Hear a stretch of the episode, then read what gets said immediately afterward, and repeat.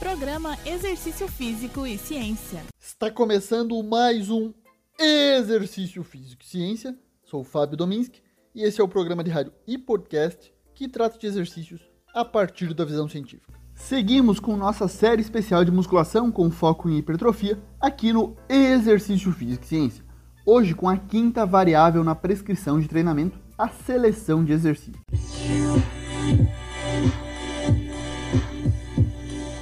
Quando vamos prescrever um treino, levamos em consideração algumas variáveis que são importantes para conseguir o melhor resultado no menor espaço de tempo possível. Uma dessas variáveis é a escolha dos exercícios, sendo uma dúvida comum: qual exercício devo utilizar para esse aluno e quais são os mais efetivos para determinado objetivo?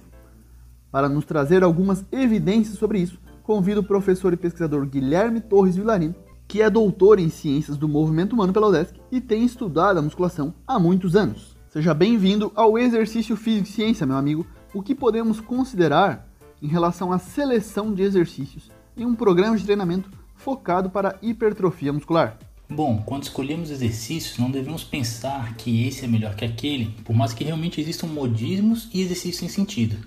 E sim, qual é o mais adequado para esse aluno qual que auxilia de forma mais efetiva eu alcançar o objetivo que eu quero. Então, dessa forma, né, a primeira questão que nós devemos debater sobre a escolha dos exercícios é se eles devem ser realizados em máquinas ou é melhor que eles sejam utilizados com pesos livres. Bom, os exercícios com peso livre envolvem o uso de barra e halteres e muitos profissionais preferem utilizá-los pois exige a estabilização da carga nos três planos do movimento, sagital, transversal e frontal e o uso de outros músculos para essa estabilização. Assim, os exercícios com os pesos livres se assemelham muito mais aos movimentos que nós executamos nas nossas atividades diárias. Inclusive, passaram a ser mais utilizados com muita gente treinando musculação em casa agora nesse período de quarentena. Já os exercícios nos aparelhos restringem os movimentos a apenas um plano. Os aparelhos de desenvolvimento ombro, por exemplo, um exercício que é típico na, na academia, permite que o movimento seja realizado de forma ascendente e descendente. Já os movimentos para a esquerda, direita, frente e trás, eles ficam restringidos. Contudo, hoje há alguns aparelhos que permitem movimentos nos dois planos. Mas a nossa questão é, afinal, qual que é melhor? É um estudo publicado em 2017 no Journal of Strength and Conditional Research teve como objetivo investigar ativação muscular, número total de repetições e volume do treino em três diferentes condições do supino. Então, o supino foi realizado na barra, ou com halteres, ou na máquina Smith. Para isso, os pesquisadores executaram 19 homens que já eram treinados, que realizaram os três protocolos. Dessa forma, eles realizaram quatro séries de 10 repetições máximas com 2 minutos de descanso a ativação foi avaliada por meio da eletromiografia, tá? sendo avaliado o peitoral maior, o deltóide anterior, o bíceps braquial e o tríceps braquial, que são os principais músculos que são exercitados aí durante o supino.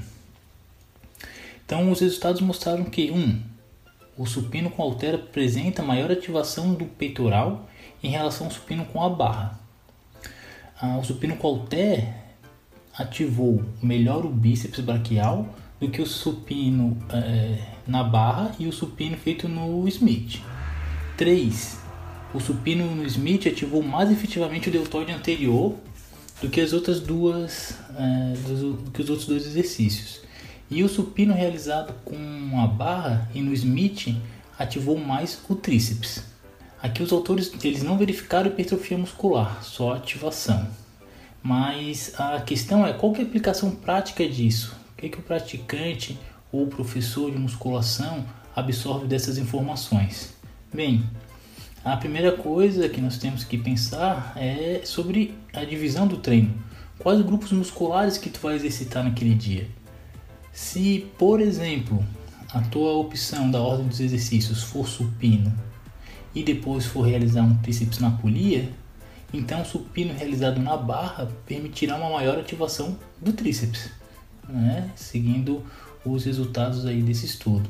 Então, as nossas escolhas são realizadas em decorrência de algumas variáveis e sempre do objetivo do praticante. Outra questão é em relação aos exercícios unimultiarticulares. Os exercícios uniarticulares são aqueles onde é utilizada uma articulação principal durante o movimento, e os multiarticulares são exercícios que utilizam mais de uma articulação para realizar o movimento.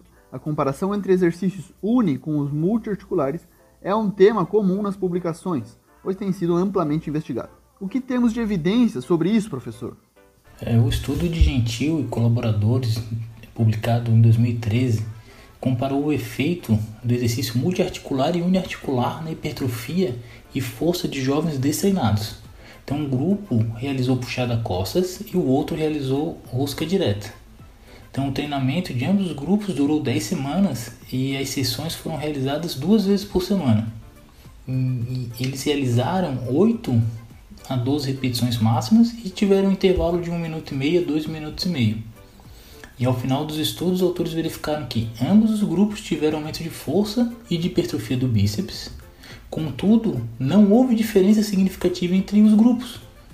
Assim, tanto os exercícios uni e multiarticulares são eficientes para o aumento da hipertrofia em homens destreinados. Em comparação entre alguns exercícios, podemos citar o estudo de Barbalho et al. 2020, que comparou a diferença na hipertrofia muscular entre os exercícios agachamento livre e a elevação pélvica em 22 mulheres jovens treinadas por um período de 12 semanas. Os resultados apresentados demonstraram que o agachamento foi mais eficiente para a hipertrofia do quadríceps e do glúteo em comparação com a elevação da pelve. O aumento do quadríceps foi de 12,2% para o agachamento e 2% para a elevação da pelve, e os ganhos no glúteo foram de 9,4% para quem agachou e 3,7% para quem realizou elevação da pelve. Então, se o objetivo é a hipertrofia no glúteo, o agachamento, que é multiarticular, nesse caso foi mais efetivo.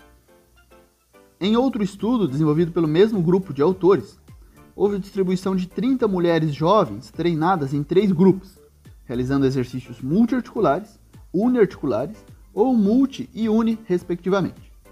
Após as 24 semanas de treinamento, através de ultrassom, foram observados resultados similares entre os grupos em relação à hipertrofia muscular do bíceps braquial, do tríceps braquial, peitoral maior, quadríceps e o glúteo máximo, exceto para o grupo que somente realizou exercícios uni ou monoarticulares, como cadeira extensora, elevação lateral, rosca concentrada, o qual obteve menor hipertrofia muscular para o quadríceps, glúteo máximo e peitoral maior. Porém, o volume para esses músculos foi menor do que nos outros grupos, o que pode ter alterado os resultados nessa pesquisa. Em outro estudo, os pesquisadores compararam a hipertrofia do bíceps braquial após a realização da remada curvada unilateral, que seria um exercício multiarticular, e da rosca unilateral. Então, os participantes desse estudo executavam a remada curvada com um braço e a rosca bíceps no outro braço. Ambos os exercícios foram executados com halter com a pegada supinada. Os resultados revelaram ganhos de força de forma específica para o exercício treinado. No entanto, o lado que realizou o exercício isolado, a rosca bíceps, apresentou quase o dobro da hipertrofia quando comparado ao lado que executou a remada, exercício multiarticular. Então, resumidamente, o braço que remou ganhou mais força na remada e o braço que realizou a rosca ganhou mais força na execução desse exercício. Entretanto, os aumentos de hipertrofia foram mais, é, mais expressivos no grupo que fez o exercício isolado, que fez o exercício de rosca. Então, a espessura do bíceps braquial mais braquial aumentou é, 11,06% no grupo que fez o exercício específico uniarticular conta 5,16 do grupo que fez a remada. Então, esse estudo nos indica que a utilização de exercícios uniarticulares por indivíduos destreinados pode resultar em adaptações morfológicas intra e intermusculares distintas quando comparado às respostas obtidas com o treino multiarticular.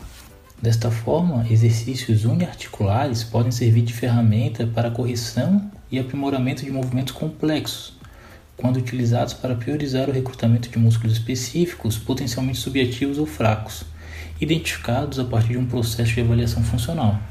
Além disso, variações arquitetônicas de músculos individuais dão suporte à noção da necessidade de se adotar uma abordagem multiplanar, com vários ângulos para o treinamento de hipertrofia, usando assim uma variedade de exercícios. Na prática, isso quer dizer que variar entre pesos livres e máquinas, mas também entre exercícios uni e multiarticulares é fundamental. Além disso, a evidência sugere que a rotação de exercício regular é garantida para estimular completamente todas as fibras dentro de um músculo e assim maximizar a resposta hipertrófica, além de não deixar o treino do seu aluno, o seu treino monótono, né? Variações de exercícios podem ser benéficos para melhor resultados na hipertrofia muscular. Os exercícios devem ser escolhidos de acordo com os objetivos dos praticantes em relação à hipertrofia muscular localizada. O objetivo do praticante é chave no processo de seleção de exercícios e essa é mais uma variável a ser considerada durante a prescrição. Para finalizar, o professor Guilherme vai elencar algumas implicações práticas dessas evidências. Tanto os exercícios em máquinas quanto com pesos livres podem ser utilizados para ativação e hipertrofia muscular. Pelo fato das máquinas restringirem os movimentos a som plano, pode ser uma alternativa interessante para os iniciantes, aqueles com pouca experiência no treinamento resistido.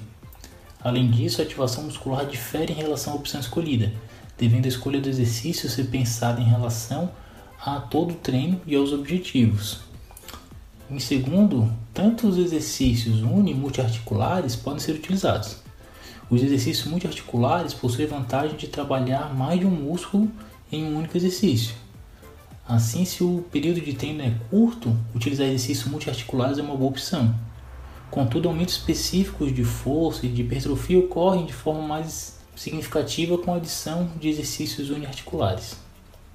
Em terceiro, é, podemos elencar que as escolhas dos exercícios é algo que é complexo e que deve ser realizado por profissionais qualificados. E por último, quando se realiza a prescrição dos exercícios, deve ser levado em conta se o praticante gosta de realizá-los.